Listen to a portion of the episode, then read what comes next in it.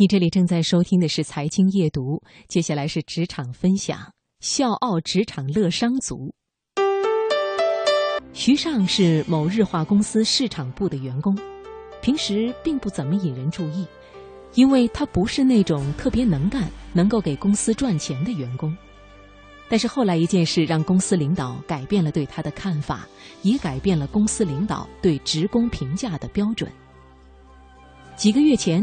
市场部的月度推广不达标，第二个月的计划也被领导批得体无完肤，部门上下展开严肃的内部整顿，气氛开始变得死气沉沉，上司和下属之间的沟通少了，大家都不怎么说话，怕一张嘴就挨骂。第一个打破尴尬僵局的人就是徐尚，这个平常不怎么起眼的员工，用乐观积极的态度影响了周围的人。他不但积极地和客户沟通，还把自己的看法和同事分享，哪怕是失败的，他也会在自嘲中寻找经验。没人敢说话时，他就搞搞气氛，扯着大家调侃。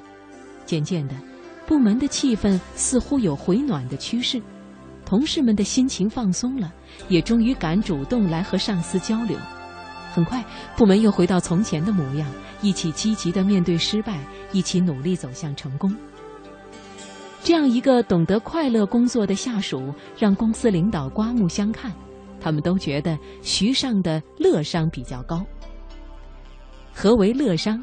心理学家指出，从心理学的角度而言，乐商就是个体在良好心态和积极行为的影响下，达到自我愉悦的精神境界。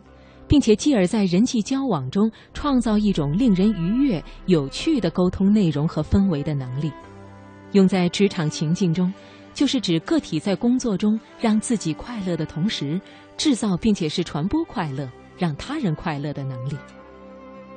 怎么能够让自己乐起来？专家指出了四种途径：第一，面对无处不在的竞争，避免盲目的攀比导致心理失衡。要善于发现自己的长处，在自我提升和正向比较中收获快乐。第二，在职场中快乐工作很重要。当和同事发生摩擦时，不妨用阿 Q 精神来解决，相信心情很快的就能由多云转晴。